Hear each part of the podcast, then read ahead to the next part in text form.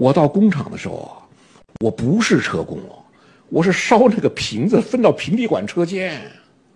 最初是烧瓶子的，那平底管车间你一进去，这个白墙全是煤油灯熏的，全漆黑一片。四十多个人在那烧瓶子，全是中年妇女。烧瓶子，灯光呢？因为屋里有这样的灯光，有气灯，但是因为墙全被煤油灯熏黑了，看不见屋里什么。你看，就一张一张被底下的煤油喷灯喷红的、淌汗的红色的脸庞。我觉得新中国还有这样的地方吗？我感到非常吃惊。那是我人生第一步，即使进到平底管车间，我很快烧瓶子烧了，又是车间第一，没有怨恨。哎，我后来就想，我说我当时为什么没有怨恨？我也想过这问题，因为当时父母都被关押，可以教育好的子女，黑帮子弟分到，呃。这个一般出身的，出身比较好的，分到厂里都是好位置。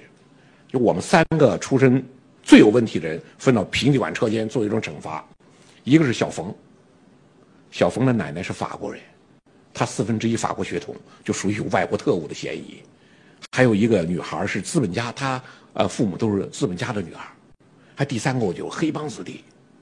我们三个人是分到工厂的年轻人中的最差的。分到平底管车间，那我们到平底管车间干的热火朝天。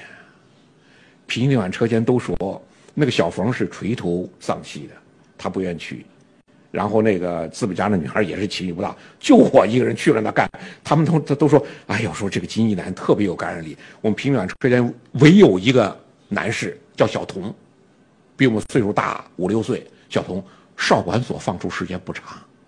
从少管所出来，我们也没问他以前犯了什么什么事儿，被收到少管所去了。从少管所出，当年叫青少年什么管理所，就是相当于那个不到判刑的年纪，反正犯了案了，少管所出来的，都在车间里，大家都没什么劲儿，就我们去干，哎呀，就觉得说，哎呦，这人真有活力，大家都说整个车间的都变了，充满活力。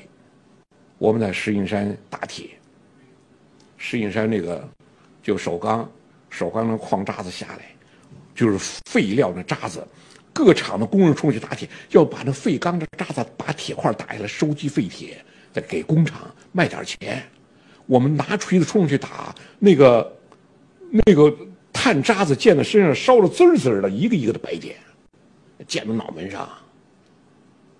然后打铁时候下了滂沱大雨。少管所出来的小童，奶奶是法国人的小冯和我三个人，我们在那个大锅底下，一个就是网就锅形状的那样一个废废铁，我们三个人在底下躲雨，我至今记得镜头，三个人在那躲雨，大雨中三个人在那躲雨，唱什么呢？毛主席的战士最听党的话，当年那个歌很流行啊。他们说那三个是谁呀？是哪个厂的？说是他们就是什么建国门机装复原厂那个破厂子，三个轻工在那个大碗底下唱毛主席的战士最听党的话，这么三个人，就充满了乐观，就这种感恩。你看，我就从来没就说，你看嫉妒、愤怒、仇恨，没有过这种情绪，但我们看我们今天社会，多少人充满了嫉妒、愤怒和仇恨，所以。有一个女士跟我讲的话，我觉得讲的非常好。她说：“这个有负面情绪的人，其实最杀伤的是自己。他对别人的杀伤力也很大，但最杀伤是自己。我们即使在那样的情况下，我们没有这情绪。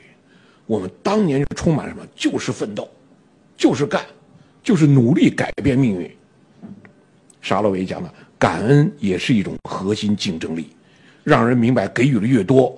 得到就越多。我们当时不明白，我觉得我当年如果要能看见沙洛维讲这些话，我那劲儿比那的比当年要大得多。当年就是感性的，没有这个理性的认识。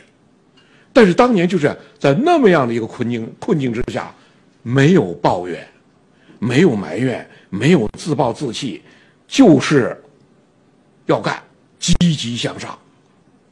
所以我今天就明白了，感恩。是一种核心竞争力。你看，有人不感恩，觉得整个社会都欠他的了，家庭欠我的了，社会欠我的了，周围欠我的了，单位欠我的了，就这种情绪，把你的所有创造力全部都给，就像那个，你的创造力如果传火焰的话，那就是冰块凉水全把它闷死。我们从来不是这样的，所以这一点是我印象特别深。